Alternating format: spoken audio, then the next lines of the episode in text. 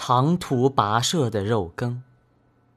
在我读小学五年级的时候，有一次看见爸爸满头大汗的从外地跑回来，手里提着一个用草绳绑着的全新铁锅，他一面走一面召集我们：“来，快来吃肉羹，这是爸爸吃过的最好吃的肉羹。”他边解开草绳。一边说起那一锅肉羹的来历。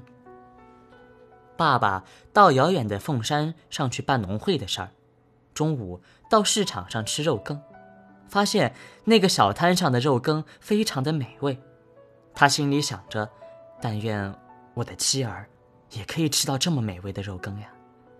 但是，那个时代没有塑胶袋，要外带肉羹真的是很困难的事情。爸爸随即到附近的五金行买了一个铁锅，并且向店家要了一草绳，然后转回肉羹摊，买了满满一锅肉羹，用草绳绑好，提着回家。当时的交通还不方便，从凤山到岐山的道路颠簸不平，平时不提任何东西坐客运车都会晕头转向、灰头土脸。更何况是提着满满的一锅肉羹呢？把整锅的肉羹夹在双腿间，坐客运车回家园的爸爸，那种惊险的情状是可以想见的。虽然他是那么的小心翼翼，但是肉羹还是溢出了不少。回到家，锅外和草绳上都已经沾满满是肉羹的汤汁了，甚至爸爸的长裤也湿了一大片。锅子在我们的围观下打开，肉羹只剩下半锅。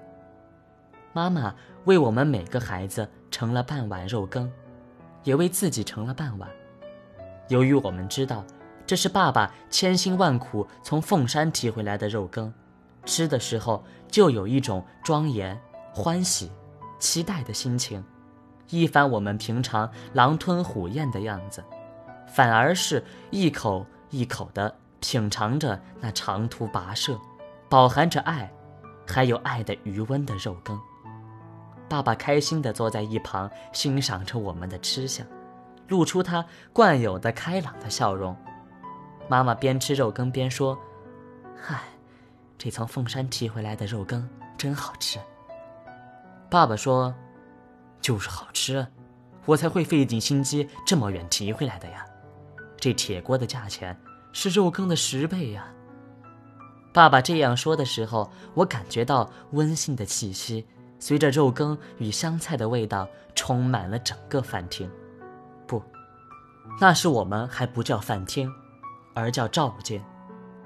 那一年，在幽暗的照见，在昏黄的烛光灯火下吃的肉羹是那么的美味。经过三十几年了。我还是没有吃过比那更好吃的肉羹，因为那肉羹加了一种特别的材料，是爸爸充沛的爱以及长途跋涉的表达呀。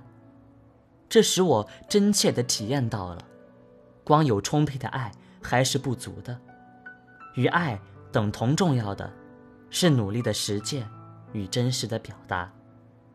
没有透过实践与表达的爱，是无形的、虚妄的。我想，这是爸爸妈妈那一代人，他们的爱那样的丰盈真实，却从来不说我爱你，甚至终其一生都没有说过一个爱字的理由吧。爱是佐料，要加在肉羹里才会更美味。自从吃了爸爸凤山提回来的肉羹，每一次我路过凤山，都有一种亲切之感。这凤山。是爸爸从前买肉羹的地方呢。我的父母都是善于表达的人，因此，在我幼年的时候就知道，再微小的事物也可以作为感情的表达，而再贫苦的生活，也因为这一种表达而展现出了幸福的样貌。幸福，常常都是隐藏在平常的事物当中，只要加一点用心。平常事就会变得非凡、美好、庄严了。只要加一点用心，凡俗的日子就会变得可爱、可亲、可想念了。就不像管我的年龄如何增长，不论我现在天涯海角，只要一想到爸爸从凤山提回来的那一碗肉羹，心中依旧有着三十年前的胸潮涌动。